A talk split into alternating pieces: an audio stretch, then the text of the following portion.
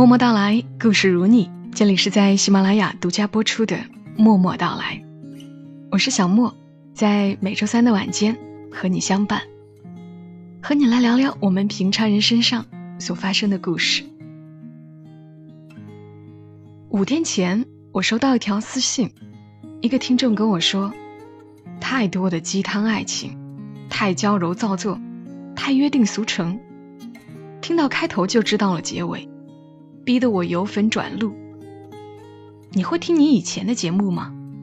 不知道为什么，以前的节目我会听好几遍。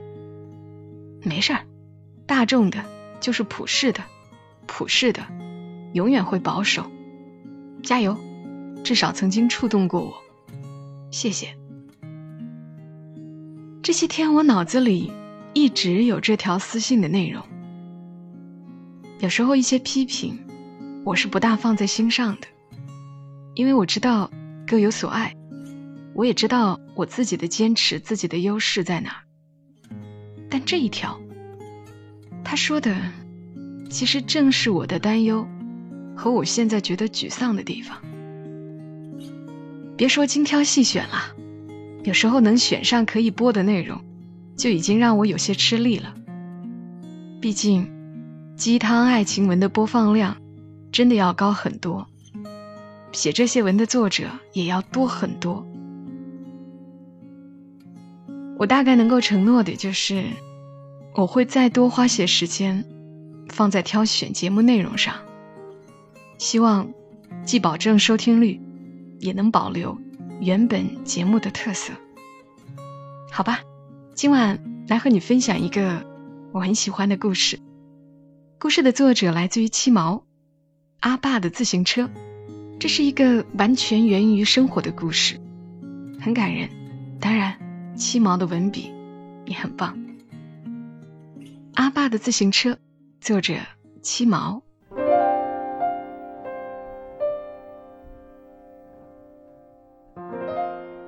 家里离镇上有段距离，我读中学那几年，每月放假回家，你都会骑着自行车。到公交车站接我，确认同学都走了，我才下车走近你。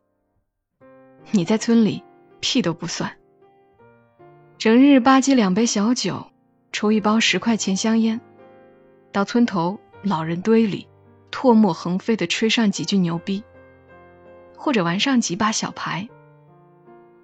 夜幕星辰下混着酒气，心满意足的。晃悠悠回家，倒头就睡。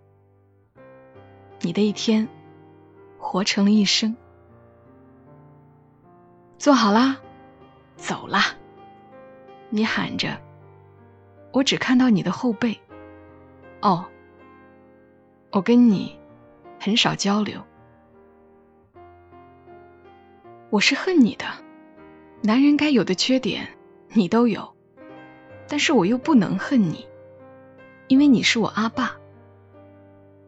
如果每一个农村家庭有所不幸，那可能大多是因为有个嗜烟、酗酒、脾气差，还没什么赚钱能力的父亲。听说年轻时你不是这样的，你刚毕业就在村里小学当起了数学老师，走到哪儿都被人先生先生的叫着。还弹得一手好钢琴，没事儿就逮几个学生站在一边听你啪啦啪啦敲着琴键。八三年，你每周骑着破自行车到四五十公里的县城去追求阿妈，微风轻轻吹，脚下的每一次踩踏都是春风得意的步伐。外婆哭哭啼啼的拉着阿妈的手说：“教书的不会差。”阿妈就带着两床被子嫁给了你。用自行车追来的阿妈过得一直很差。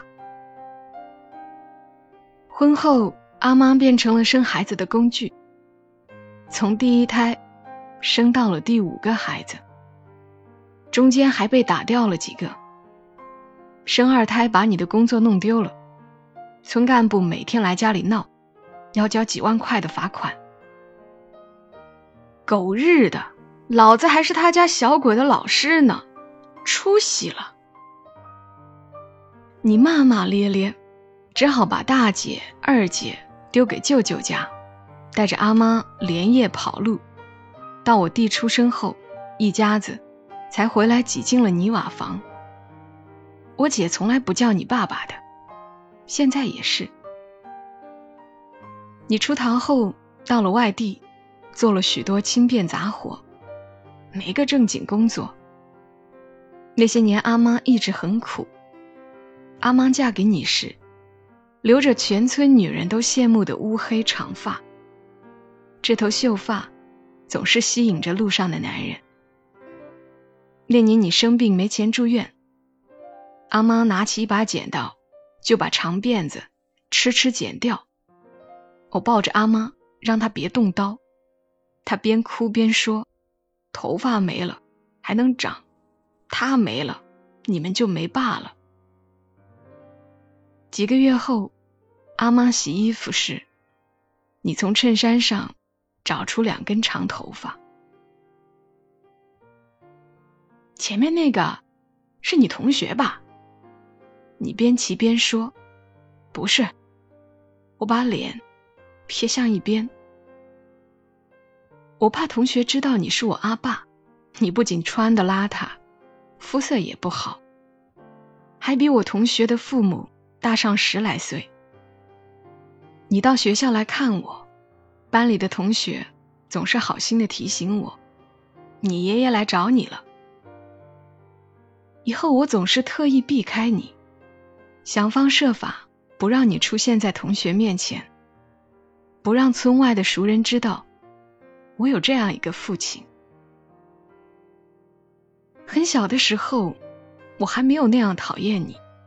我是你的小女儿，你总是优先给我最好的，不管发生什么变故，你都坚持让我读书。我考进了县城最好的中学的第二天，你穿起了几年没穿过的西装，擦了擦皮鞋，风尘仆仆的带我进城报名去了。而我的姐姐们，没有读完高中就被强行停止学业。我恨过你，为什么不能多赚点钱，让我的姐姐们都能正常读完书？我也恨过自己，为什么要跟姐姐们抢夺改变人生的机会？其实我更恨的是，为什么要生这么多孩子，连基本的温饱问题都解决不了？我的童年除了好好学习，就是天天挨饿。大概有大半年时间没吃上肉，家里找人帮忙做农活，中午顺便留人吃饭。阿妈咬咬牙到小店赊了一斤肉回来，配上几个菜，就热气腾腾的端上了桌。女眷不配跟客人同桌，也是因为菜少人多。我跟阿妈闻着肉香味，躺在床上假装睡觉。我听到你和弟弟嚼肉的声音，飘进卧室，肚子空的难受，抱着阿妈哭了起来。我也想吃肉啊！阿妈突然抱紧我，眼泪哗啦啦往下掉。只有我俩知道这件事。阿妈身体怎么样了？我开口问你。还是老样子，你转头回我。你别跟他吵架。我继续说。这次你没有说话。你们每天都在吵架。因为你们的吵架，我整个童年都是灰暗的。我有想过，在你们吵得不可开交的时候，到锅台上拿把刀冲出去。我想过在你们面前伤害自己，告诉你们。因为你们无休止的争吵，对我的人生到底有多大的影响？我不相信爱情，或者是长久的爱情。我不相信婚姻，婚姻在我看来就是场磨难。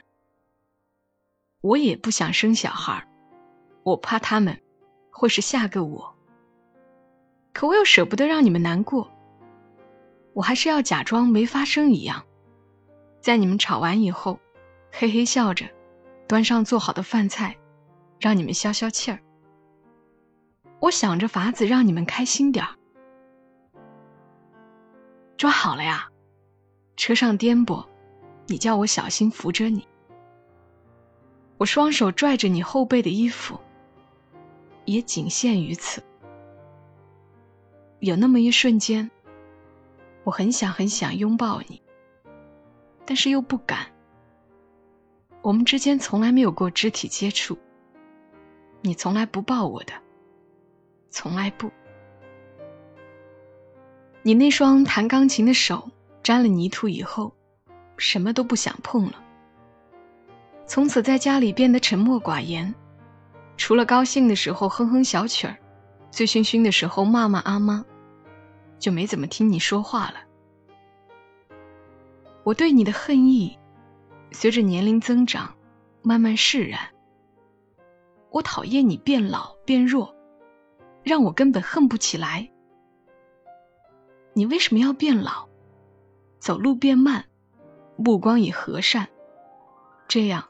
我就不能理直气壮恨你了。如果不是你老了，大概很多事情我也忘了。小学五年级，我生了一场大病。那两个月，你在我每晚放学后，骑着自行车带我去邻镇的诊所挂水。那时候下着雨雪，被冻得直哆嗦，夜路没有灯。我从车上摔下来，你推着我来回走了八公里。大姐生了女儿，第一次带回老家，你笑嘻嘻的站到门外，抱着你的外孙女，让她背对着你，你拎起她就开始蹦蹦跳跳，像个老顽童，还对我傻呵呵笑。你动作生疏的，让我立马掉了眼泪。这是我第一次见你拥抱一个人，即使这个人的妈妈不叫你爸爸。我高三那年，你每天骑车跑到镇上，给我收集报纸，省报、市报一张不错过，满满堆了五六箱。你不是要当记者吗？你看看这些报纸怎么写的。我啼笑皆非。鼻子一酸。后来，我考上了新闻学专业。我要去武汉读大学，第一次去外省。你骑车送我到公交车站。我想说谢谢你让我读书，但还是忍住。车来的时候，我突然转身抱了你一下，你眼圈红红。我立马往前走。走得很快，我总不能也让你看到我在哭。现在每年回家，你再也不会骑着自行车来接我了。你的电瓶车又快又好使，跟老妈人手一辆。你还是会提前到车站等我，远远的躲在一边。阿爸，我老远就大声叫你。我已经不怕别人知道你了，好像也没什么人关心这些。岁月不会让我越来越恨一个人，只会生出不争气的怜悯。我没有世界上最伟大的父亲，我也没有这世上最糟糕的父亲。当我知道你的不完美时，我逼着自己一瞬间长大。当我理解你的善良时，我也知道自己终将成熟。三姐春节回家时说：“阿爸骑电瓶车来接我了。”突然觉得好幸福呀。是啊，我偶尔还是会恨你，可能一直会，但是我也会慢慢接纳你，就像在颠簸的自行车上你让我一定要抓紧你。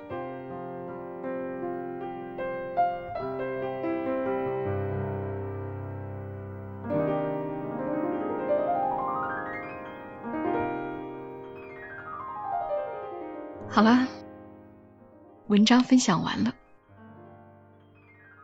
七毛的这些故事也让我想起了我爸用自行车驮我的那些日子。自行车后座硬的要命，颠簸起来的时候很疼，但是也不会抱怨，毕竟这是难得的父女较为亲密的时光。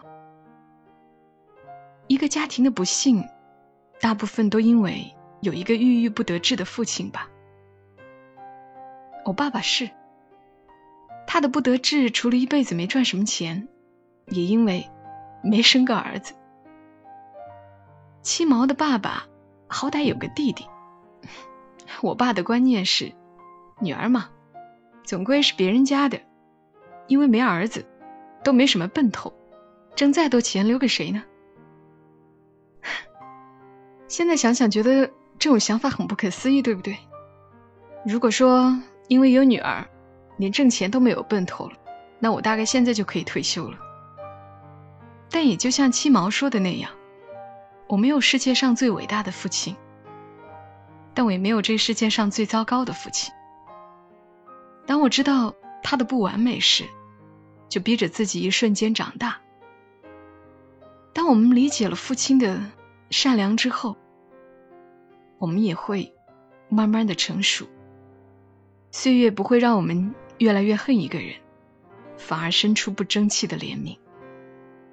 好了，还是希望能在这里和你分享入心的故事，做值得回味的节目。